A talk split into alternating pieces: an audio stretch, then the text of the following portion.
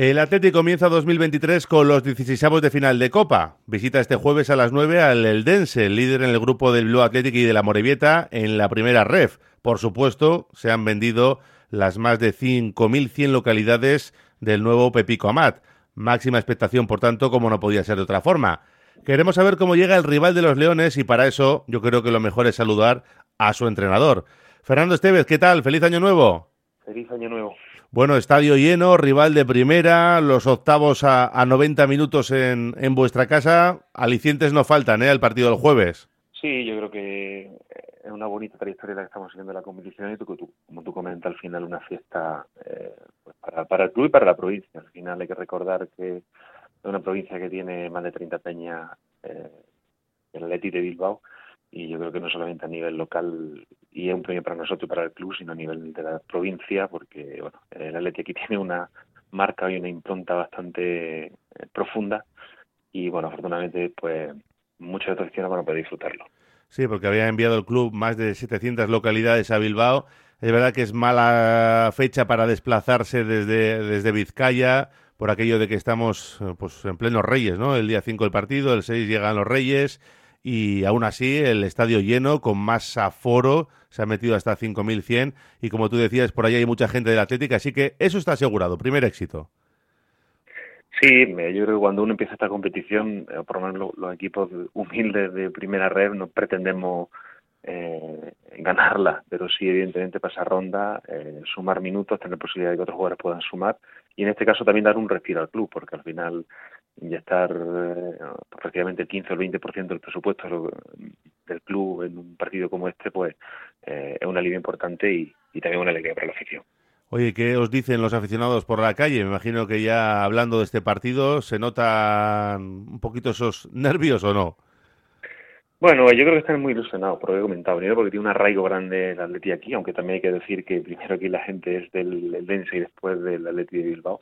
De hecho, hay una peña que nos sigue, es del Atleti de Bilbao también, pero que eh, tiene muy presente y tiene por delante siempre el Dense. Yo creo que ese ambiente se respira. Es bonito, vamos a cerrar la primera vuelta líderes. Creo que llama una primera vuelta muy bonita. El club viene de un ascenso también de categoría. Y bueno, empezar el año recibiendo a un equipo tan grande como el Athletic Club, al final, bueno, es muy bonito. El objetivo, lógicamente, tal y como estáis, eh, es el ascenso, ¿no? Pelear por ese ascenso, ya que vais líderes con dos puntos de ventaja. Pero claro, a nadie le amarga un dulce, ¿no? Y eliminar al Athletic sería un pelotazo mundial. Sí, pero nosotros tenemos muy claro que al final, como les digo yo a ellos, el pan lo tenemos en la liga. Esta competición es bonita, vamos a competir cada partido. Eh, igual que el Burgos eh, la eliminatoria anterior pues nos sacó un equipo prácticamente titular y eh, nosotros sacamos o armamos un equipo competitivo y fuimos capaces de doblegarlo y en este caso evidentemente hablamos de un nivel más todavía de un equipo de un nivel extraordinario con unos números brutales en la mejor categoría de España. Y bueno, eh, nuestra intención evidentemente va a ser poner las cosas difíciles, sabiendo que al final es un equipo que prioriza esta competición, que da importancia a esta competición, solo hay que ver cómo alinean esta competición y la trayectoria que ha tenido el último año. Y evidentemente sabemos que va a ser un partido tremendamente complicado y tremendamente exigente para nosotros. La liga es lo que os da de comer. Entiendo que eso te va a hacer, uh, bueno, te va a obligar a hacer rotaciones, eh, vas a mezclar un poco o qué idea tienes? Bueno, como siempre digo yo, eso lo veremos el día del partido. Pero sí es cierto que tenemos una plantilla amplia y bueno, la, yo creo que la toma, de, la toma de decisiones va a, ir, va a ir en un criterio similar al que hemos seguido con, con la competición. De lo que no me cabe la menor duda es que armaremos un equipo competitivo y que eh, nuestra intención también es que el, el, el Atleti, bueno, en, entre comillas, y hablando en tono un poco eh, humorístico, pues pase un mal rato. Creo que vamos a hacer un equipo competitivo y, y bueno, eh, creo que el equipo que tenemos delante lo exige si te pido un porcentaje de, de, cómo veis vuestras opciones para pasar, ¿qué me dirías? Porque evidentemente el equipo de primera es favorito siempre, aunque juegue fuera de casa. Pero no sé, 50, 40, 30, 80, ¿qué, qué, qué porcentaje os daríais? El verde marca siempre el porcentaje y los méritos, así que a que hable el verde. Vale, vale. Oye, del Athletic, que ya habrás visto algún partido que otro, ¿qué, qué destacarías? Bueno, la verdad que en primer lugar tengo que decir que un equipo que eh, yo que muchas veces tomo, por decirlo así, eh, cosas de, de, diferentes fases del juego de equipos que me gustan, me ha sorprendido porque uno de los equipos que menos situaciones de gol le generan, eh, incluso le hemos tomado como referencia un poco para las situaciones de defensa de área, y luego cuando empiezas a analizarlo, bueno, pues, pues te sorprende el ritmo, la intensidad, la verticalidad, lo ordenado que es, sobre todo cómo transita, eh, la, versatilidad que tiene de pasar de ataque organizado a situaciones de transición con la gente que tiene arriba, Berenguer, William, Nico, eh, de manera muy rápida, la posibilidad que tiene de armar eh, más juego organizado cuando mete por dentro a Muniain, a Vega o a Sanzet. Bueno, en todos los, laterales siempre muy largos, los centrales muy competitivos, ahí va alternando pues tanto a Geray como a Íñigo como a Vivian bueno, creo que es un equipo muy competitivo, muy versátil, con un muy buen entrenador y sobre todo me llama la atención eso, los números. Es un equipo que está, si no mal recuerdo, estaba eh, cuarto clasificado, no sé, después del empate atlético. Ahora quinto, quinto, sí. Como mejor ha quedado. Y, y el número es un equipo que merece mucho en ataque y que le generan pocas situaciones de finalización. ¿Ya tienes claro cómo se le puede hacer daño?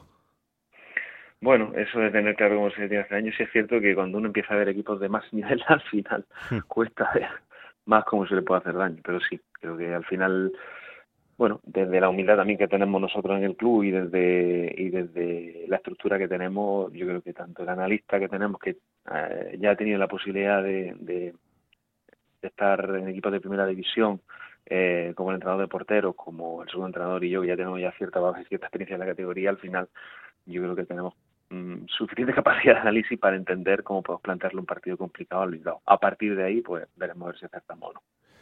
¿A qué jugador del Atlético quitarías para el partido del jueves? Si pudieras decirle a Valverde que dejara descansar a uno para la Liga, ¿a quién le dirías, déjale en casa este jueves? Mm, que deje descansar a los dos hermanos.